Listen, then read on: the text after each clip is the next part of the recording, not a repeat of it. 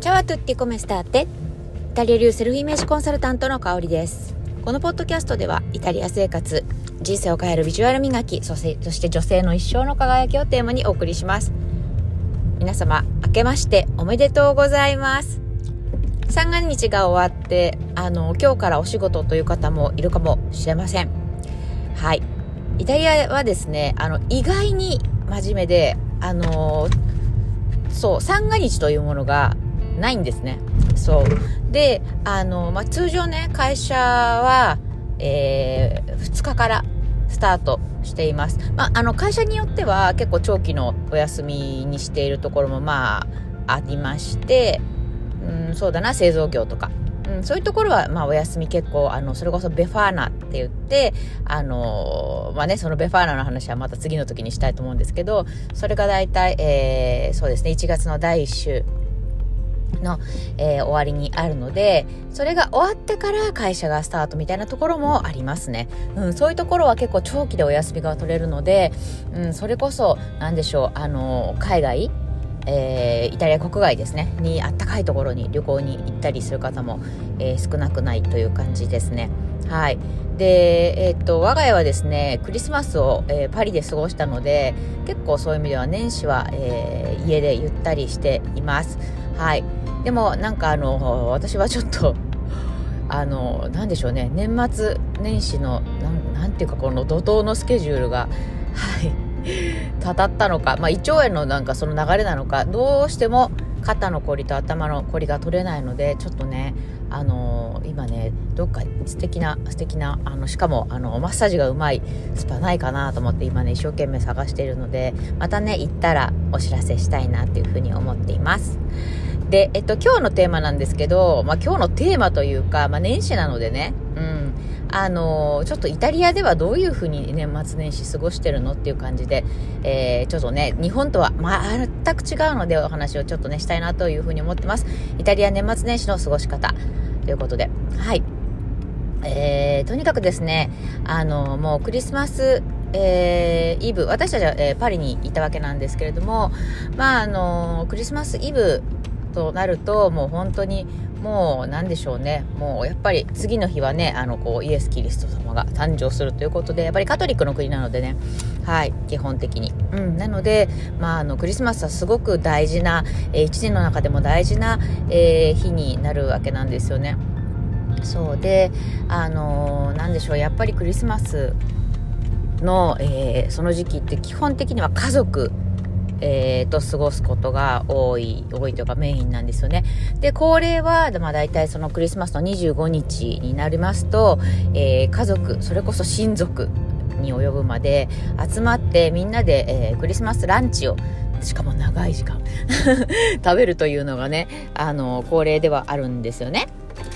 はい。で、まあ旅行にね、行ってしま私たちの今回みたいに旅行に行ってしまった場合はまた別なんですけど、まあ、そういった感じでクリスマスランチは、えー、親族一同が集まったりとかして、で、去年は、えー、参加したので、そうですね、総勢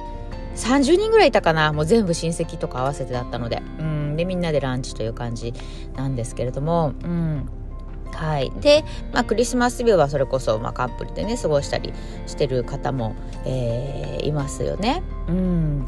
はい、という感じでですね、あので、まあ、あのなんだろうな、あのまあ、プレゼントとかもちろん交換とかもするんですけど、あの、今もう私たちの親戚、あんまり、あの、子供、ちっちゃい子がいなくなったので、そういう意味では、なんかこう、大々的なプレゼント交換みたいなのがなくなっていて、はい、それが、なんでしょう、結構あの、フランスとかのお話聞いてると、結構皆さんすごいこう、ね、大人同士もプレゼント交換とか、えー、ね、アメリカもかなしてたりするんですけど、なんか、なんでしょう、イタリアのその親族でみんなで集まるときは、その場でなんかこうみんなで大々的にプレゼント交換みたいな大人同士がねっていうのはないなっていうふうに感じています。あの大人から子供へっていうのはあるんですけどはい、うん、でもねもう本当にあのそれこそ私の娘も17歳ですけど、まあ、他の親戚もみんなあのそれ以上に大きい子、うん、20歳とか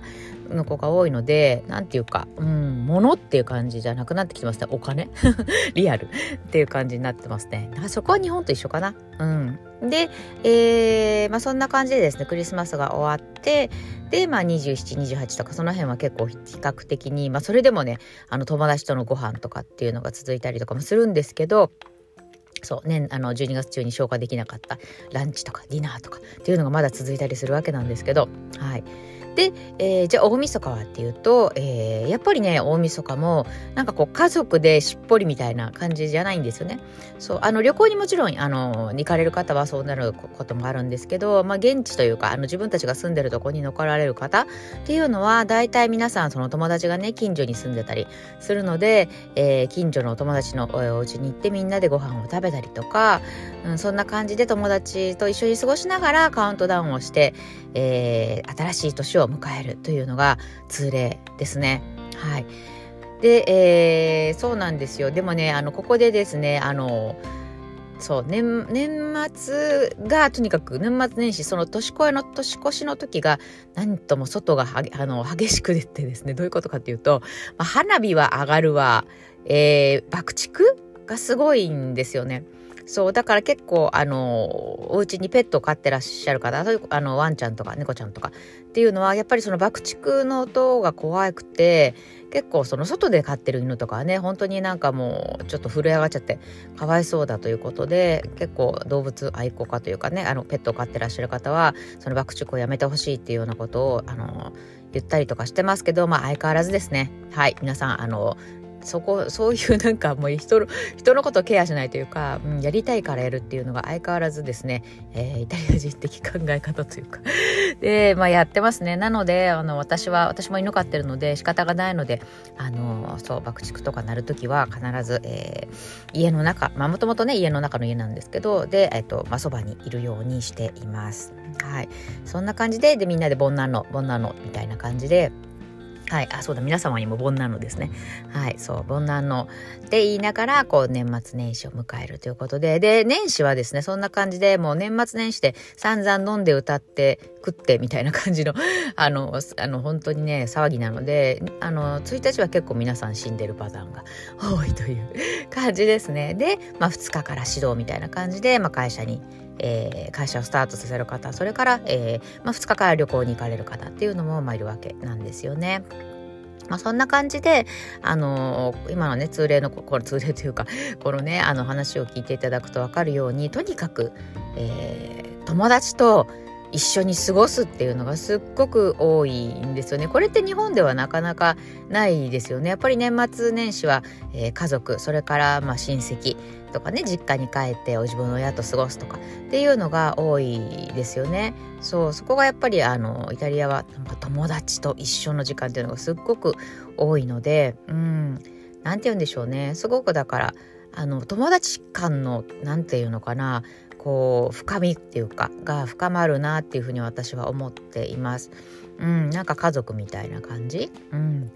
まあ、だからイタリアってそれこそねゴッドファーザーのねあのいい例に本当に何て言うのかなその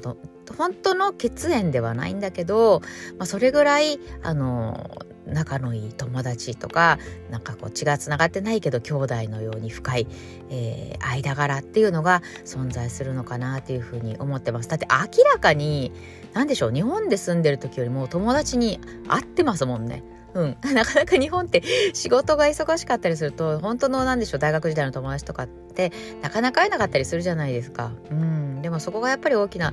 違いかなと思って週末の過ごし方も友達と過ごしてることのがほとんどだし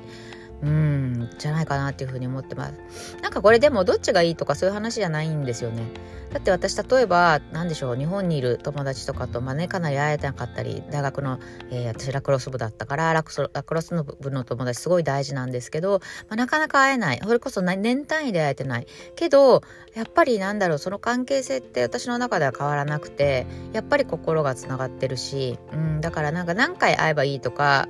そういう問題じゃないと思っていて、うん、だからどっちがいいとかは一概には言えないんですよね。うん、その人とどういう関係を、えー、築き上げてきたかっていうところかなっていうふうに思っています。はいということでですね、えー、そう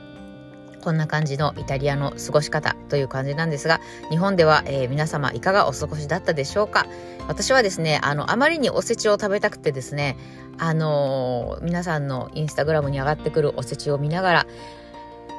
あ、今年の年末日本行きたいななんていう夢をね、ちょっと密かに、えー、抱いています。そして、あの、その皆さんのお料理を見ながらですね、昆布巻きを見て、あ、これだっていうふうに思いついたのが、えー、コートの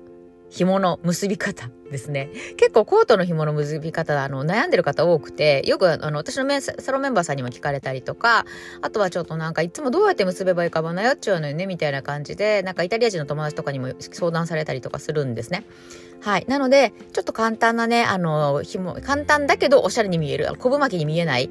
あの、結び方っていうのを、えー、インスタグラムのですね、リールの方で上げてますので、よかったらそちらの方もご覧になってみてください。はい。年始なのでね、ちょっと私、あの、プレゼント考えているので、はい、1月のプレゼント企画ということで、あの、ちょっとね、出そうと思っているので、そちらの方もお楽しみに。えー、このプレゼントはですね、概要欄にある LINE 公式の方から受け取ることができますので、どうぞ、えー、まだ、えー、お友達登録なさってない方はですね、え、新年、プレゼント届きますので、えー、今準備してますので、どうぞこちらの方で、えー、登録しておいてください。ということで、今年1年よろしくお願いします。また、えー、素敵な企画いっぱいしていきたいと思います。日本でもね、イベントいっぱいやりたいなと思ってるので、どうぞ楽しみにしておいてくださると嬉しいです。えー、ポッドキャストね、なかなか、なんでしょう、リアルに会える機会っていうのも、あのー、ね、今まで、ポッドキャストを聞いてくださってる方とのなかったので、